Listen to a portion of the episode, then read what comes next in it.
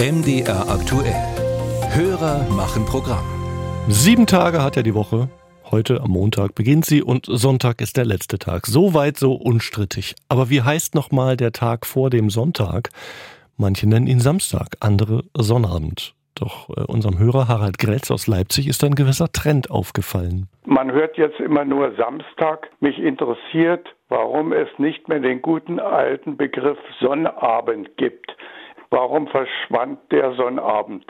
Tja, Nils Buhler hat sich auf die Suche nach dem Sonnabend gemacht und äh, er ist fündig geworden in der Fußgängerzone. Wie nennen Sie den Tag zwischen Freitag und Sonntag? Den nenne ich tatsächlich noch Sonnabend. Der sechste müsste Samstag sein. Nee, Sonnabend. Samstag? Habt ihr schon mal was von dem Sonnabend gehört? Ja, das sagt unsere Oma immer. Finde ich verwirrend. Ich dachte lange Zeit, das heißt Sonntag weil es auch mit Sonnen anfängt. Inzwischen, wenn man sich versucht anzupassen, sagt man doch Samstag. Also meistens, wenn es offiziell ist, in der Familie eher Sonnabend. Seit vielen Jahrhunderten schon gibt es beide Bezeichnungen im deutschsprachigen Raum.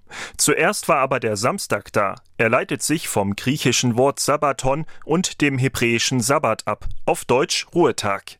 Der Sonnabend dagegen ist ein Anglizismus, erklärt Csaba Völdes, Sprachwissenschaftler an der Universität Erfurt. Dieses Wort verdanken wir dem heiligen Bonifatius, dem angelsächsischen Missionar. So dieser angelsächsische Missionar wollte die Germanen in Friesland, Thüringen und Hessen zum Christentum bekehren und äh, brachte das altenglische Wort äh, mit.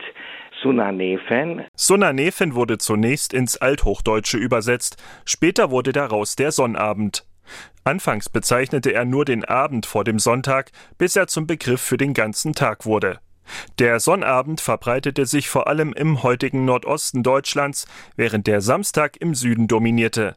In der DDR fand der Sonnabend Eingang in die offizielle Sprache wie in Gesetzestexte, und auch im Westen gab und gibt es immer noch Sprachinseln, wo die Bezeichnung verwendet wird.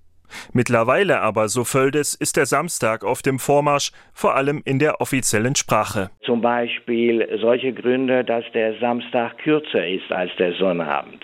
Und denken wir auch an die Kalenderabkürzung. SA für Samstag und SO für den Sonntag. Also wenn wir mit Sonnabend operieren würden, dann wäre das Kürzel auch dann nicht ganz eindeutig. Auch zusammengesetzte Wörter, so der Experte, lassen sich mit dem Samstag besser sprechen.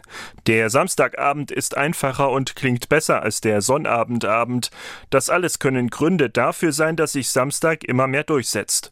Ist das also das Ende für den Sonnabend? Hat noch Reserven denke ich. Also wenn man im Dialekt spricht, da bin ich mir so ziemlich sicher, dass ähm, in bestimmten Regionen im Dialekt der Sonnabend überleben wird. Die Verwendung insgesamt wird aber weniger werden, da ist sich der Sprachexperte sicher. Vor allem die Jüngeren im bisherigen Sonnabendgebiet sagen schon jetzt eher Samstag.